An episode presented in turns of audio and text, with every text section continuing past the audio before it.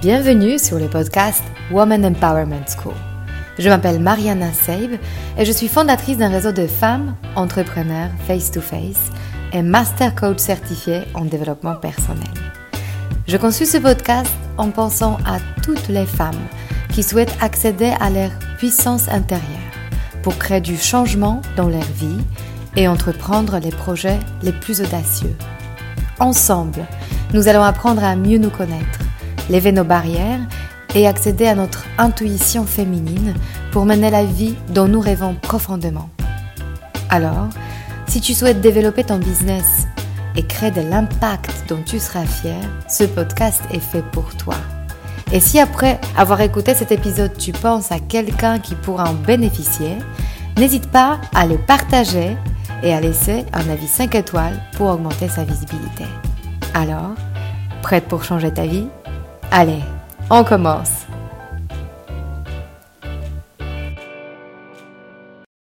Bonjour à vous toutes. Dans cet épisode, vous allez rencontrer Claire Mandré, l'entrepreneur à plusieurs casquettes qui partage son chemin vers la création de son métier avec une authenticité déconcertante. Elle est d'une rare sensibilité et grâce à son témoignage sincère, elle nous guide à travers les aléas de l'entrepreneuriat, tels que la peur de manquer, les attaques de l'anxiété, la solitude qu'elle a appris à dompter. Elle partage ses rituels et sa méthode pour créer l'alignement entre cœur, corps et âme en continuité. Claire est créatrice de contenu et du podcast Slow Hair Stories. Et depuis deux ans également, elle est à son compte. Elle a toujours été salariée avant et aujourd'hui on parlera de son switch vers l'entrepreneuriat, ses prises de conscience, sa manière d'affronter ses peurs, ainsi que son chemin vers l'indépendance financière. Bonjour Claire. Bonjour Mariana, dis donc quelle belle présentation, merci beaucoup. je pense que c'est la première fois que j'entends mon podcast prononcé avec un si bel accent. Écoute, je suis euh, très touchée de t'avoir avec nous. Euh, on ne se connaissait pas si bien. Non, mais une très belle rencontre. Très belle rencontre, je te le confirme. Et j'ai très envie de assez rapidement euh, rentrer dans ce sujet de ta présentation, ton parcours, euh, de savoir d'où tu viens et qu'est-ce qui t'a amené à construire ton parcours autour du, du beau et du bien-être. Mmh. Parce que ce qui me touche particulièrement, c'est justement ta polyvalence et ta capacité à réconcilier plusieurs choses dans ta vie. Merci beaucoup, Mariana. Euh, alors, pour répondre à ta question déjà de d'où je viens, je suis originaire de Perpignan. J'y ai pensé, euh, j'ai passé les 30 premières années de ma vie et j'ai déménagé euh, pour une histoire d'amour, donc celle que je vis actuellement à Toulouse il y a bientôt trois ans. C'est voilà, moi je suis très attachée au, au sud, j'ai le style de vie qui va avec, donc je suis assez une personne assez slow et j'adore le soleil, donc c'est quelque chose dont je ne pourrais pas être privée. Donc, je suis heureuse ici, même si euh, du coup la mer s'est un peu éloignée. Mais voilà, j'ai la chance de pouvoir euh, y retourner euh, très régulièrement et, elle n'est pas si loin. Donc, voilà. J'aimerais bien que tu reviennes aussi dans, dans quel cadre tu as grandi? Pour qu'on comprenne quelle, quelle vision de monde s'est dressée devant toi par, par tes parents et dans quelle conviction en fait tu as grandi? Je pense que c'est une, question qu'on m'a rarement posée. Euh, j'ai grandi dans une famille euh, très aimante avec deux parents qui étaient euh, donc j'ai perdu, je n'ai plus mes parents et j'ai comme famille il me reste seulement mon frère. on était très tous très fusionnels. J'avais des parents qui, je crois, étaient plus parents que que couple et individu. Tu vois, ils sont de cette génération qui s'est un peu peut-être voilà, où, le rôle de parent euh, prenait toute la place en fait. Et, euh, et c'est vrai qu'on a été assez coucouné tu vois. Il y a voilà, il y avait beaucoup de, de partage. J'ai vraiment manqué de rien sur le point affectif et et, et, complicité, tu vois, libération de la parole aussi, parce que ma maman est issue d'une famille euh, espagnole qui est euh, très conservatrice, très catholique, et, du coup, elle-même a manqué de beaucoup d'informations, donc euh, elle m'a toujours poussée, tu vois, à, parler de sujets dont elle n'a pas pu parler elle-même avec sa maman. Et, euh, et voilà, et j'avais euh, j'avais un papa par contre beaucoup plus réservé, donc j'ai quand même hérité d'un peu de, de, de, certains traits de, de son caractère. Et, euh, et voilà, et j'ai été euh, très fusionnelle, je suis très fusionnelle avec mon frère parce qu'on a 9 ans d'écart et que euh, en fait ma maman est tombée malade quand il était très jeune et du coup je m'en suis beaucoup beaucoup occupée. Et, euh, et, voilà, mes deux parents étaient fonctionnaires, donc euh, fonctionnaires ouvriers. Il y avait, euh, ils avaient un très très petit salaire, donc ça, j'ai quand même été euh, assez marquée par le manque et, euh, et par le, voilà, les, les, soucis que ça générait chez eux. Tu vois, les fins de mois, le, voilà, ça c'est quelque chose qui m'a beaucoup marquée. Mais, mais pour autant, mes parents s'aimaient énormément, ils étaient très complices et, et ça, c'est, je trouve que ça voilà, c'est quelque chose de très beau et, et qui m'a permis, tu vois, ma, mon, alors, autre chose aussi qui, par contre, tu vois, euh, était assez moderne, c'est que mon père aidait autant ma mère et contribuait autant aux tâches ménagères. Donc, euh, j'ai grandi avec cette vision que euh, qu'il devait y avoir bah, une équité dans la gestion d'une famille, d'un foyer. Et, et puis, tout simplement, entre hommes et femmes, tu vois, je n'ai jamais senti de, de différence voilà, entre eux. Et, euh, et, voilà, et ça, c'est quelque chose, une valeur très importante avec laquelle j'ai grandi. Mmh, énorme. C'est, en fait, j'aime bien commencer par cette question d'où tu viens et qu'est-ce que tu as pu observer en tant qu'enfant, parce que mmh, très souvent, on se rend compte que tu as dû te donner beaucoup d'autorisation pour euh, parfois transgresser le modèle que tu as pu voir, notamment euh, quand tu as quitté le salariat mmh. pour te mettre à ton compte. J'aimerais bien que tu m'en parle un peu de qu'est-ce que ça a dû te coûter euh, en voyant tes parents fonctionnaires avec un salaire fixe, euh, de, de, faire ce switch, euh, et notamment aussi par rapport à la peur de manquer. Quelle est, quelle est la place que cette peur a aujourd'hui? Alors, écoute, pour ce qui est de, tu vois, d'avoir laissé le salariat, ça a été une expérience, une dernière expérience qui tout simplement a été vraiment très difficile et, euh, et presque malheureusement écœurante du monde de l'entreprise. Et en fait, avant cette expérience-là, l'expérience professionnelle que j'ai exercée le plus longtemps, c'était un métier très particulier. C'était dans une, une, société qui avait euh, une forme associative, donc déjà tu vois tout ce qui, toutes les valeurs qui, qui découlent de ça. Je travaillais euh, avec des agriculteurs, avec euh, euh, voilà, des personnes qui, c'était l'affectif, tu vois, la confiance était vraiment au cœur de ce travail-là, ce qui n'était pas le cas de cette dernière expérience. Et, euh, et en fait, quand euh, j'ai décidé de, de, quitter ce dernier job-là, je me suis, alors, je l'ai fait déjà parce que j'allais recevoir le, j'allais percevoir le chômage. Ça, c'est quand même une donnée très importante pour moi parce que J'aurais pas pu me lancer comme ça euh, sans savoir que je pouvais au moins subvenir au minimum de mes besoins et, payer mes charges. Hein. C'est indispensable pour moi. Euh, et je me suis, voilà, je me suis laissé euh, quelques mois, tu vois, pour me dire qu'est-ce que je vais pouvoir faire. Alors au début, je me suis pas dit que c'était pour me lancer à mon compte en tant qu'indépendante. Je me suis dit que j'allais, voilà, essayer de voir si bah, l'idée d'un job allait venir parce que comme je te disais, le job que j'aimais beaucoup, c'était quelque chose que je pouvais pas refaire en fait. C'était trop compliqué, il n'y a, y a, pas d'offre sur le marché pour ça. Et, euh, et en fait là, euh, le, le, temps a un peu passé et, et, rien ne venait. Et par contre, ce qui est venu étonnamment naturellement, c'est que euh, ben, j'ai, voilà, ce que je faisais à côté sur Instagram me plaisait beaucoup. Euh, que j'avais toujours adoré écrire et transmettre des choses. Et je me suis dit, tu dois pouvoir faire quelque chose de, ça. Il y a d'autres personnes qui le font. Il y, a, possibilité, même si euh, l'influence avait un, côté qui, qui, ne me plaisait pas. J'ai eu une prise de conscience un jour en me disant qu'il y avait possibilité que je fasse mon métier à ma manière, comme j'ai pu euh, voilà être confrontée à ça pour euh, mon expérience professionnelle, tu vois, où j'ai dû faire quelque chose qui, de prime abord, euh, je me suis toujours dit que c'était pas forcément fait pour moi et qu'il fallait être un certain type de personne, mais que finalement, euh, si tu crois en ce que tu partages et que tu es vraiment passionné par ce que tu fais, tu, tu sauras, tu sauras le faire de la bonne manière et de la manière qui est la plus juste pour toi. Donc, euh, c'est comme ça que je me suis dit, euh, allez, c'est parti. on va se lancer comme ça. Alors, ça n'a pas été aussi simple que ça, mais en tout cas, voilà, cette envie de d'amorcer, euh, d'amorcer cette, ce lancement, c'est venu comme ça, naturellement. Et c'est une super chose que tu évoques d'ailleurs ton travail sur Instagram parce que tu le fais un peu en sous-marin depuis un certain temps. Tu as une grande sensibilité esthétique. Aujourd'hui, tu as regroupé plus de 65 000 followers autour de ton compte. C'est pas rien, c'est énorme. Euh, qu'est-ce qui a créé de, qu'est-ce qui a fait que tu as réussi à créer une, cette grande communauté autour de toi et en fait que tu t'es autorisé d'être visible?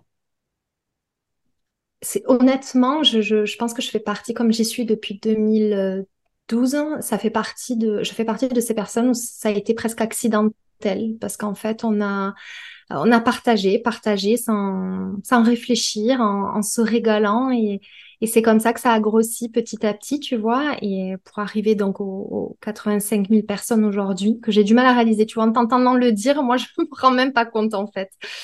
Et, euh, et je me suis jamais, euh, ça frôle peut-être presque l'inconscience, mais je me suis jamais dit, bah, tiens, tu vas prendre ce tournant-là, euh, euh, tu vas mettre en place une véritable stratégie, chaque prise de parole est, est, est hyper étudiée, ma semaine est hyper organisée sur ma création de contenu. Non, en fait, il y a beaucoup de, il y a, je dirais, à 85-90% de de, spontanéité. Ça, c'est vraiment euh, chaque jour, je partage ce qui me vient à l'esprit et, et, qui, par rapport à mon quotidien, tu vois, à ce que j'ai vu, lu, entendu, euh, vécu.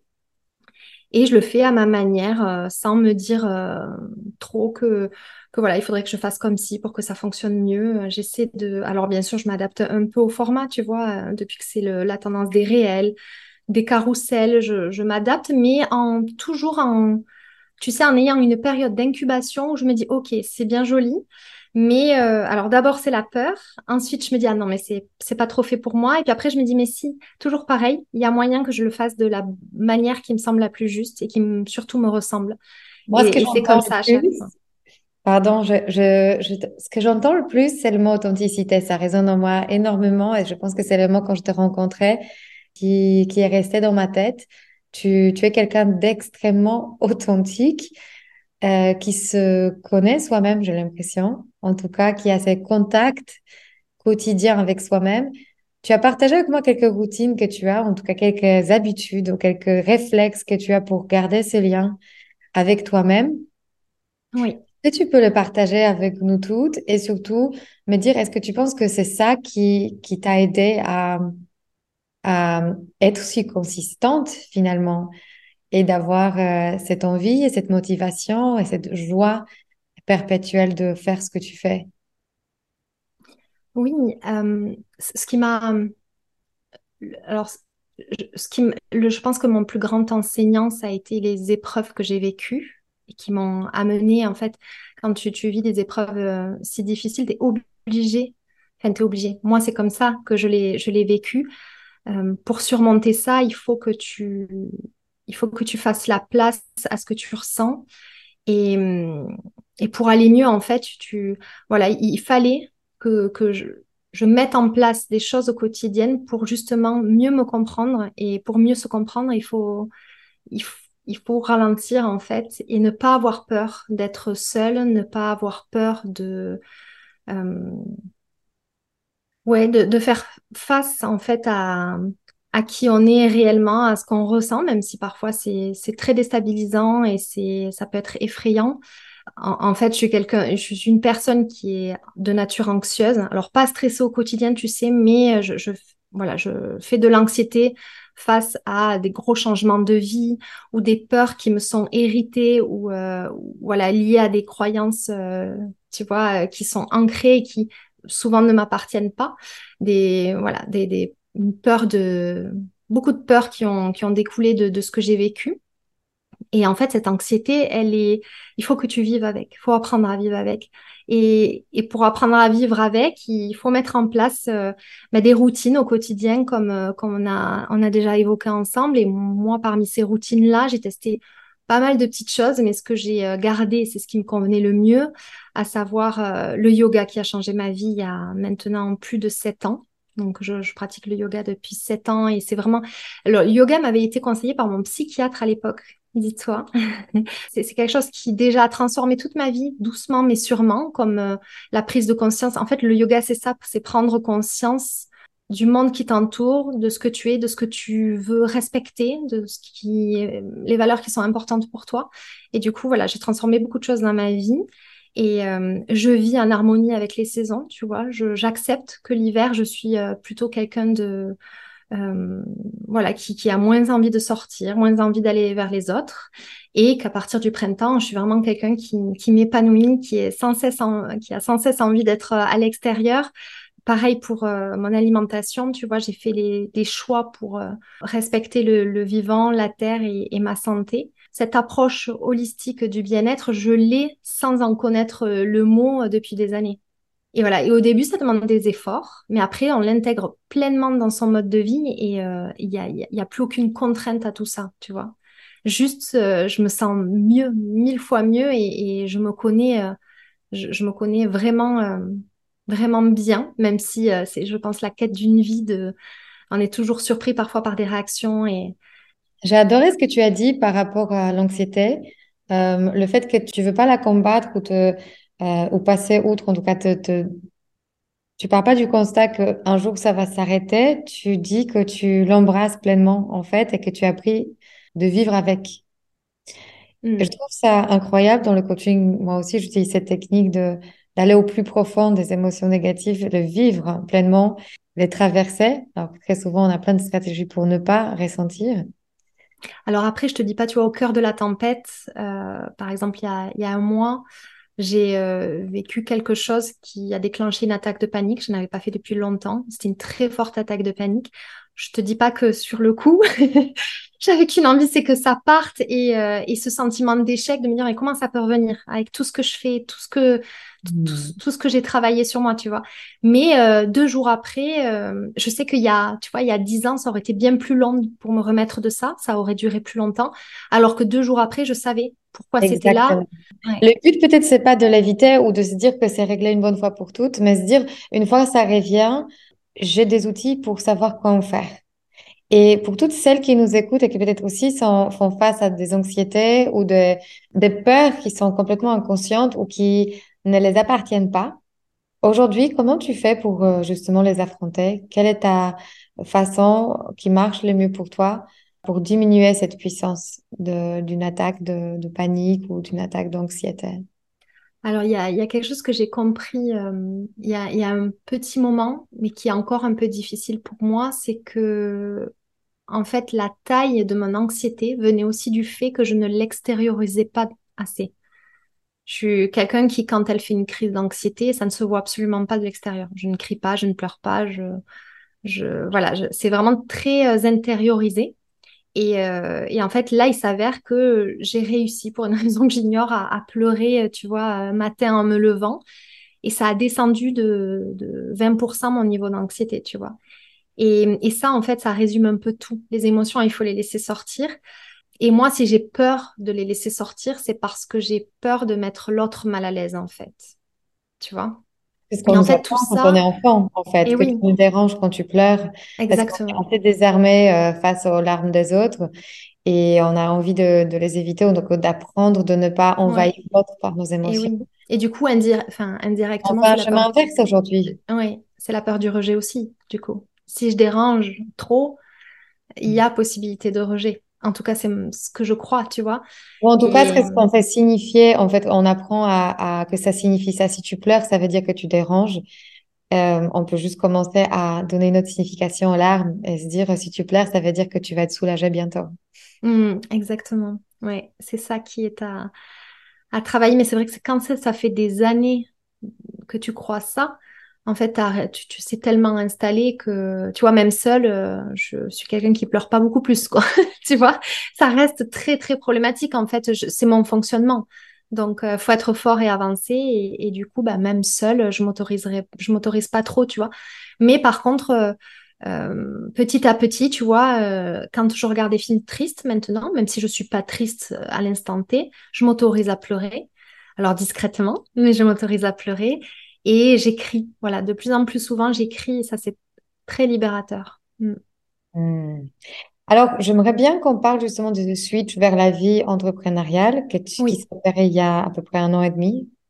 oui, deux, deux ans, on peut dire, de, de la réflexion jusqu'à ouais, aujourd'hui. Mm.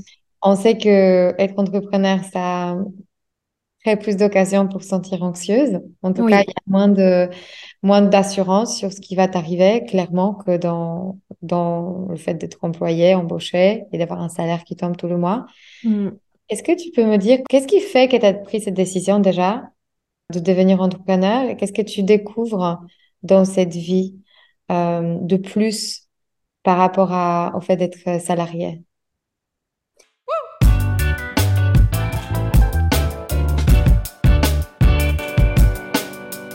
J'interromps rapidement cet épisode pour t'inviter à commencer ton chemin du développement personnel par toi-même.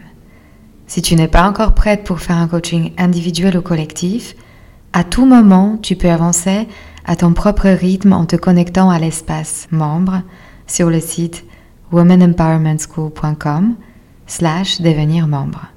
J'ai imaginé cette plateforme comme ta dose d'inspiration hebdomadaire, enrichie par des méditations guidées, des exercices de visualisation pour te soutenir dans ta reprogrammation des croyances à ton sujet, des masterclass et des live Zoom qui te guideront tout au long de ta pratique d'alignement. Profite d'un accès illimité à nos ressources et avance à ta propre vitesse en faisant partie de notre communauté de femmes qui changent leur vie. Ce sera l'occasion de nouer de nouveaux liens avec des personnes qui te ressemblent et qui aspirent à la même chose que toi. Trouver sa juste place. Et pour y accéder, tu peux le faire dès aujourd'hui en utilisant le code que je t'offre en cadeau, You Are Enough, tout en majuscule. Pour pouvoir en bénéficier, tu as besoin de choisir l'option annuelle. Allez, on revient à l'épisode.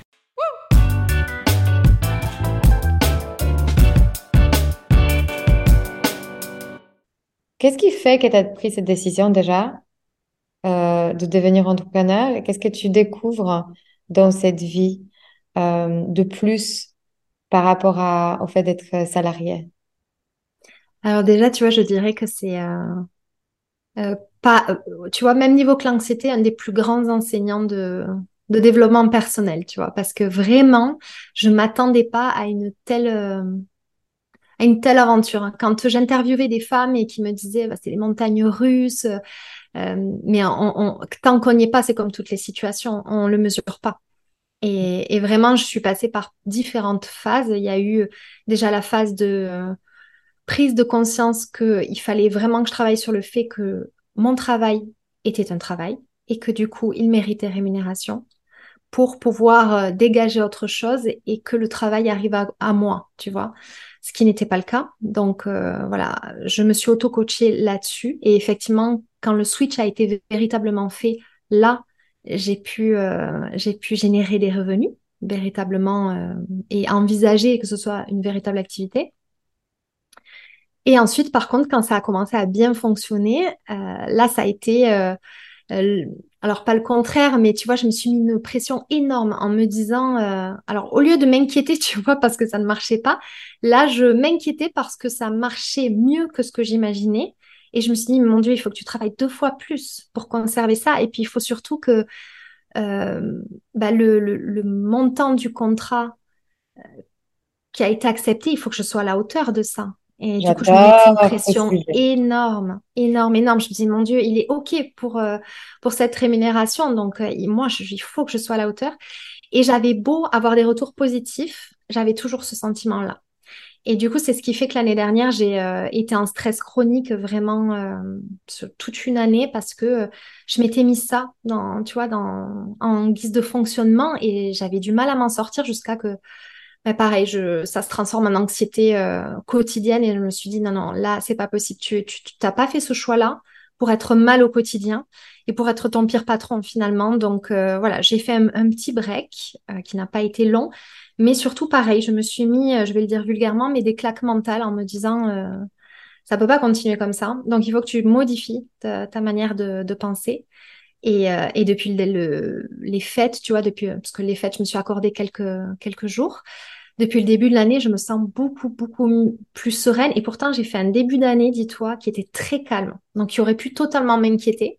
Et, euh, et, je me suis même fait confiance en me disant, OK, il n'y a pas de hasard. C'est parce que cette personne, cette période, pardon, j'en ai besoin pour me reconstruire. Et ça m'a fait bien. J'adore en fait parce que tu touches un sujet qui est très universel. Euh, on a souvent l'impression que ça nous arrive qu'à nous, et tant qu'on communique pas avec les autres, on se rend pas compte ce qu'ils vivent à l'intérieur. Hmm. Euh, j'ai la grande chance de savoir ce qui se passe à l'intérieur de plein de femmes et oui. euh, qui, de l'extérieur, peuvent donner tous les critères de réussite et, et, de la réussite vraiment approuvée par, par le, le monde externe.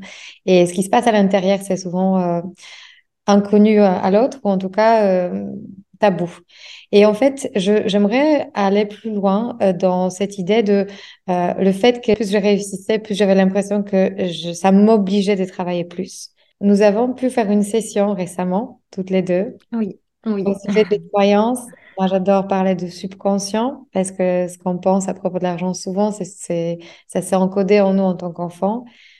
Qu'est-ce que ça a pu t'apporter, en fait, de, découvrir en fait ce qui, ce qui se cachait en toi. Est-ce que tu as pu mieux comprendre du coup d'où venait cette angoisse par rapport à des grands montants de défi Est-ce que tu te sentais obligée de faire?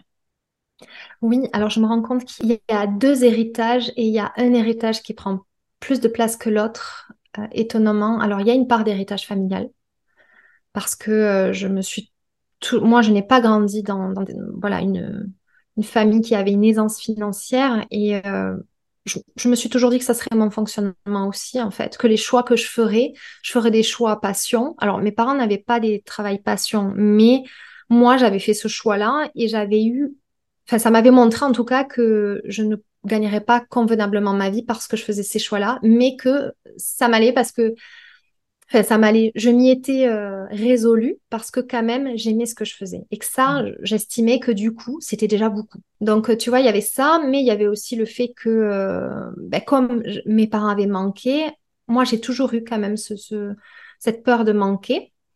J'ai beaucoup travaillé dessus et mon, mon, mon conjoint un jour m'a dit une phrase qui, qui m'a beaucoup aidée et il m'a dit euh, l'argent ça va, ça vient. Et, c'est vrai, c'est, c'est, ça sera jamais permanent. J'ai même euh, moi connu des, des, périodes où euh, c'était plus facile, moins facile, mais en fait, je me suis toujours adaptée et j'ai fini par me dire qu'effectivement, je m'adapterai toujours. Parce que ça, c'est. Euh, j'ai beau manquer quand même un peu de confiance en moi, même si je le travaille beaucoup. J'ai une capacité de résilience et d'adaptation qui est très forte. Donc, en fait, j'ai fini par me dire que je m'adapterai toujours. Et la deuxième, les deuxièmes croyances qui sont euh, qui sont importantes et qui, qui durent depuis longtemps, finalement, elles sont issues de la société, de ce que nous fait croire la société. Une société de méritocratie, une, société, il faut travailler plus pour gagner plus. Et ça, en fait, on ne rend pas compte. C'est pour euh, beaucoup d'autres domaines, mais c'est tu grandis en fait et avec, et on te bourre le crâne de ces idées-là. Et après, elle, elle, tu crois presque que ce sont les tiennes. Donc, euh, tu, tu grandis comme ça. Oui, comme si c'était un seul et unique schéma de pensée qu'on peut emprunter. Je voulais juste revenir sur cette idée. Qu'est-ce que ça crée en toi de pouvoir euh, choisir tes croyances, c'est-à-dire capter celles que tu avais et te donner l'autorisation de les reprogrammer, de choisir que désormais euh, tu vas penser à propos de l'argent. Qu'est-ce que ça a donné comme émotion, comme sensation euh, de prendre ce pouvoir? Déjà, c'est, hum, j'ai trouvé ça assez enfin, hyper intéressant et, émouvant de reconnaître ces croyances-là, l'origine de ces croyances. Et, effectivement, euh, avec une, finalement une simple conversation avec toi, mais avec ton talent, tu réussis à, retourner avec une simplicité qui, est presque déconcertante ces, ces croyances-là, en fait. Et, tu, et, c'est vrai que c'est de prendre conscience que finalement, ça ne tient qu'à la formulation des mots et au reconditionnement, en fait et, et, que, et un rappel que finalement, on a les clés en nous, si on le souhaite, de modifier ça et de reprendre le contrôle de, de certaines choses. Hmm, c'est énorme. Pour moi aussi, c'était tellement bien capturé, en fait, cette idée de reprendre le pouvoir et se dire que c'est déjà en moi. Je pense que c'est très libérateur de se dire que tu n'as pas besoin de derrière. Hmm. C'est hyper important ce travail qu'on a fait ensemble sur les croyances limitantes, de les transformer. Et ce qui, moi, m'aide, et je ne l'ai pas mesuré au début parce qu'il faut, il faut beaucoup de temps de pratique, c'est la méditation. Parce que j'ai beau le savoir en pratiquant le yoga et j'ai beau le savoir parce que de par mes lectures, l'expérience de la vie, demain n'existe pas.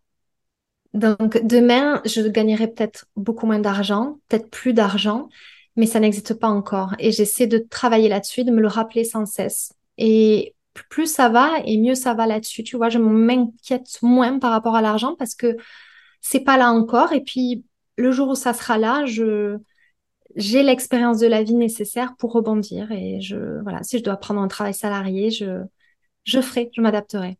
Mm. En fait, ce que je comprends, ce que tu dis, c'est que tu as ton propre soutien en toi. Tu vas pas te délaisser au moment quand tu auras besoin de toi, de prendre euh, l'action au moment quand la circonstance arrive, mais pas avant. Oui. Et puis à aucun moment, tu vois, je me suis dit, bon, mais euh, je me reposerai sur mon conjoint. Parce que la vie m'a appris qu'il peut ne plus être là. Donc, c'est même pas envisageable pour moi de compter sur les autres. Un des sujets dont on a euh, parlé toutes les deux en off avant d'enregistrer ce podcast, c'est aussi la solitude, le solo entrepreneuriat, cette idée de euh, besoin de s'entourer, de créer son village. Comment tu affrontes en fait cette, euh, cette idée qu'aujourd'hui tu es seule aux commandes et comment t'en as, t'en as fait en fait ta propre, ton propre village? Comment tu as créé ton propre village? Avec quelle actions concrètes, quelle euh, attitude, quelles habitudes maintenant que tu as pris? Alors déjà, tu vois, ça a été un, le constat, il s'est pas fait de suite. Ça a contribué à ce que l'année dernière, je sois justement dans, dans ce stress chronique-là et, et, avec des journées pas très bien, tu vois. C'est, j'avais pas mesuré. j'ai toujours été quelqu'un quand même d'assez. Je, je n'ai jamais eu de problème à être seule. Tu vois, je, je me pensais être solitaire. Mais en fait, c'est parce que quand tu es salarié, tu travailles toute la journée en équipe. Donc, quand tu es chez toi, tu apprécies d'être seul. Et le week-end aussi, tu apprécies d'avoir tes moments. Euh, mais en fait, quand tu es tout le temps seul, là, c'est autre chose. Et là, tu te dis peut-être que je suis pas si solitaire que ça. Et peut-être qu'effectivement, j'adore, j'adore être, euh, être en relation avec les autres et ça, ça m'enrichit énormément. Et j'ai pris conscience de ça. Et, et du coup, j'ai mis en place une, une à deux demi-journées par semaine, je vais travailler dans des cafés, donc soit avec d'autres entrepreneurs que je, dont j'ai fait la connaissance euh, depuis mon arrivée à Toulouse, et sinon seul, et même seul en fait, d'être, tu sais, dans un endroit où il y a du monde, il y a forcément de l'énergie, et d'être porté par cette énergie, ça me nourrit, c'est assez suffisant. Et parce qu'après, j'ai beaucoup d'échanges virtuels, mais ça n'a rien à voir, ça ne remplace pas. C'est d'un soutien énorme, mais, euh, mais, être en contact avec les autres, c'est ultra puissant et, très enrichissant. Et en fait, je me suis rendu compte que c'était vital pour moi. Donc ça, en mettant, tu vois, c'est ça en place. Et, euh, et pareil, tu vois, c'est comme toute routine. Au départ, tu te dis, euh, tu te dis que tu vas le faire, mais j'ai mis du temps, tu sais, à, à vraiment être rigoureuse là-dessus. Et hum, parce que je me dis, ah non, mais j'ai ça à faire, tu trouves toujours des excuses.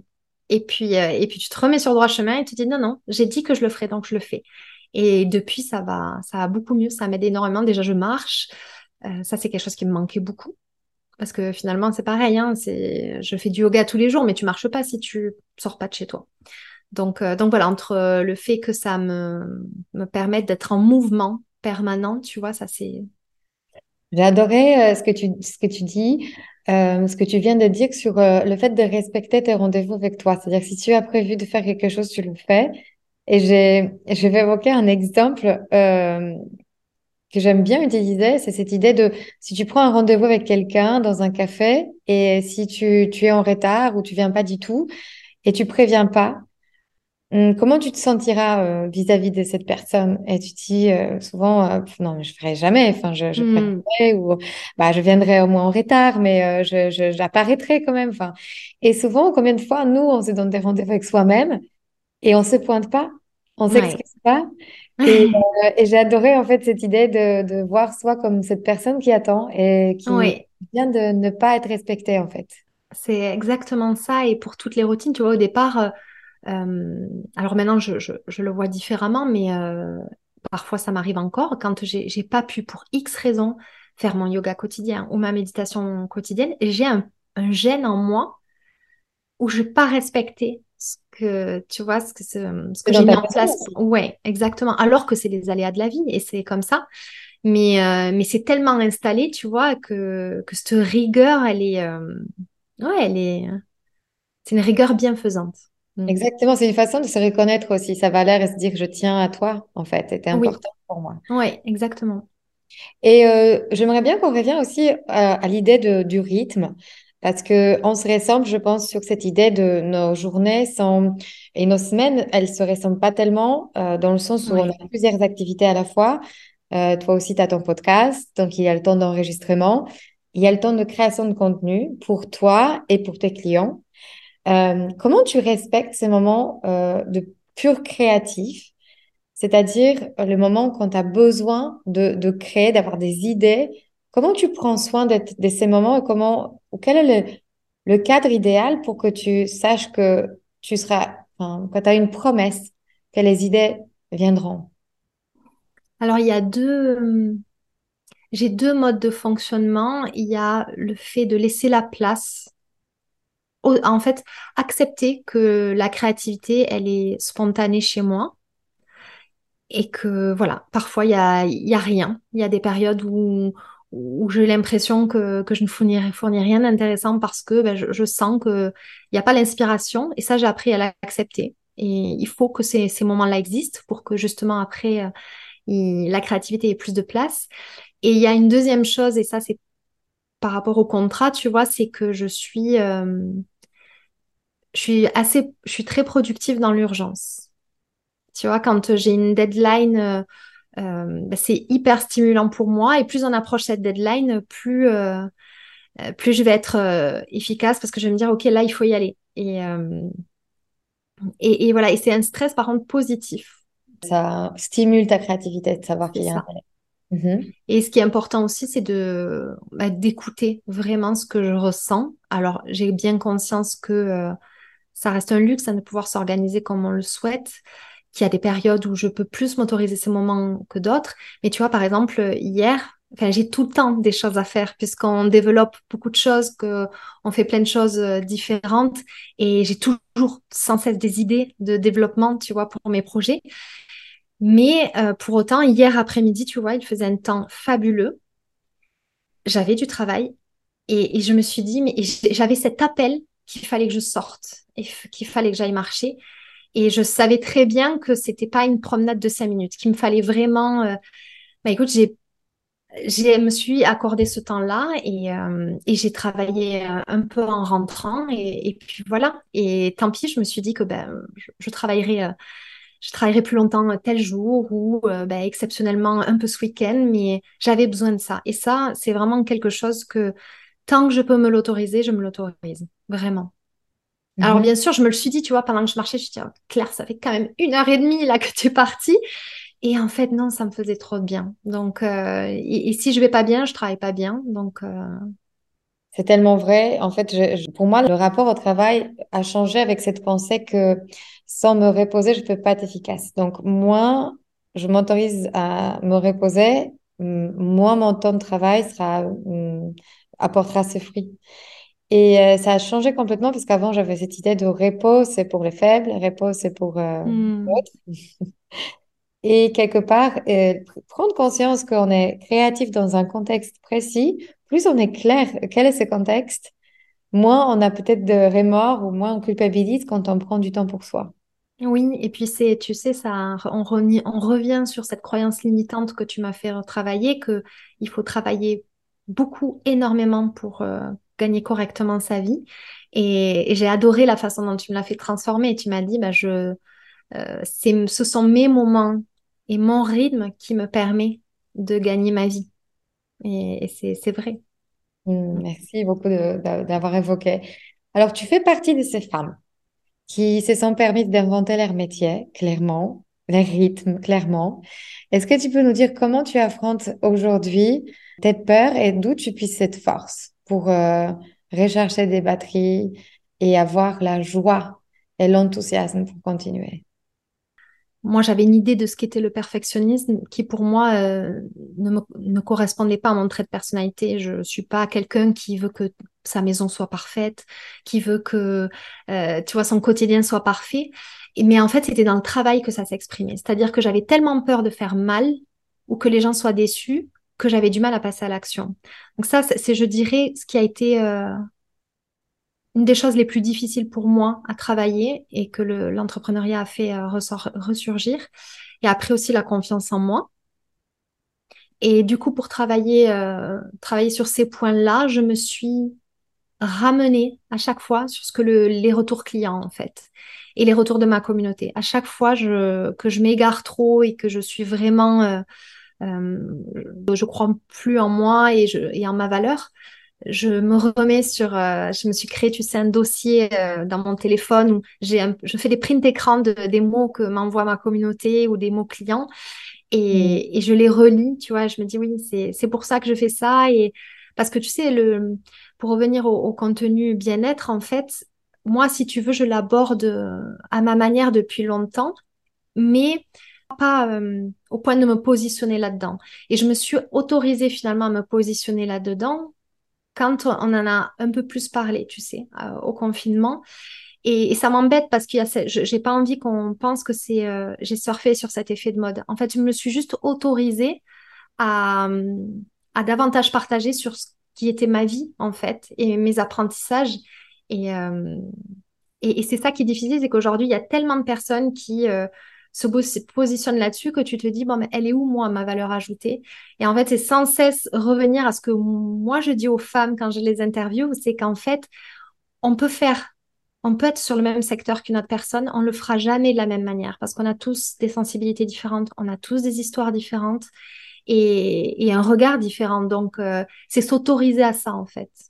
Je suis complètement d'accord avec toi et ce qui m'a aidé à me dire euh, que j'ai une place et que je ma place, c'est aussi de me dire que je n'ai pas besoin d'être unique, j'ai besoin d'être utile. Et tant que j'ai une utilité, et tant que je me connecte à l'autre, et l'autre est dans, dans mon spectre, tant je, mon drame intérieur diminue, parce que je suis plus tellement focus sur moi, mais je suis plus focus sur l'autre. Et je pense que c'est exactement ce que tu dis, cette idée de, je sais pour qui je le fais, et si je peux être utile à ces quelques personnes, ça me suffit pour continuer. Ah oui, c'est, c'est mon, mon why, vraiment. C'est pourquoi mmh. je fais ça et, c'est pourquoi j'ai décidé de me, me former euh, dans, dans, deux types de yoga. D'ailleurs, c'est pour aller un peu plus loin et, et pouvoir faire encore plus de bien. Alors, pour finir, j'adore cette question que je pose à toutes mes invitées. Euh, qu'est-ce que tu diras à toutes euh, ces femmes qui sont toi d'avant, c'est-à-dire toi avant que tu te lançais, avant que tu te connectes authentiquement à ce que tu as envie de faire le plus sincèrement dans la vie? Euh, Quels conseils, quels euh, mantra, quelle pratique euh, pour se connecter à son corps et ne plus être figé, ne plus être dans ses euh, croyances limitantes et, et s'autoriser cette vie qui est sincèrement la nôtre. Je leur dirais plusieurs choses. Alors d'abord que tout ce qu'elles vont ressentir est légitime, que c'est normal d'en passer par des périodes de doute et qu'elles ne s'arrêteront jamais, ces périodes de doute, parce que c'est ce qui fait l'humanité. Ensuite, je leur dirais de qu'il n'y a pas meilleur moyen, ça, je ne l'ai pas évoqué d'ailleurs, mais il n'y a pas meilleur moyen pour gagner en légitimité et en confiance en soi que de poser le mental et de passer à l'action. Vraiment. C'est-à-dire qu'à un moment donné, euh, moi, je me suis dit, OK, tu t'as dit que tu ferais ça aujourd'hui, ben, c'est comme les routines. Tu le fais et t'arrêtes de réfléchir. T'arrêtes de te dire, oh là là, c'est chiant parce que je, dois faire euh, ça comme ça et, et j'y arriverai peut-être pas. Non, vous, il faut plus réfléchir, il faut passer à l'action et vous verrez qu'en général, ça se passe bien, surtout si on est sur, le, sur la bonne voie et la bonne route. Et ensuite, je leur dirais oui, de, de, de, croire en elles et que si à partir du moment que ce qu'on fait nous anime plus que tout. Il faut, voilà, il y aura peut-être des réajustements parce qu'il y a des modèles euh, qui doivent être revus pour être euh, pérennes, et, mais que voilà, il faut jamais s'éloigner de son pourquoi. Il n'y a rien de, plus important. C'est lui qui nous donne la force euh, tous les jours de surmonter justement ces périodes plus down. Merci Claire. tellement précieux de t'avoir aujourd'hui. Merci à toi. Je, suis un peu fatiguée. J'espère ne pas avoir été trop brouillonne parce que parfois j'ai l'impression d'être partie, mais j'espère avoir été un, peu claire. J'ai adoré euh, Mariana. Vraiment, c'est une très très belle rencontre. Merci beaucoup. Vraiment, tout est réciproque. si cet épisode vous a inspiré pour aller plus loin dans votre développement personnel et vous mettre en action pour durablement changer votre vie, mon programme de coaching est fait pour vous. En petit groupe ou en individuel, je vous guide dans tout le processus de changement et dans la mise en place d'une technique efficace pour arriver à vos objectifs sereinement. Pour avoir plus de détails concernant le programme, contactez-moi par mail sur womanempowermentschool.com ou via Instagram Woman Empowerment School. À très bientôt.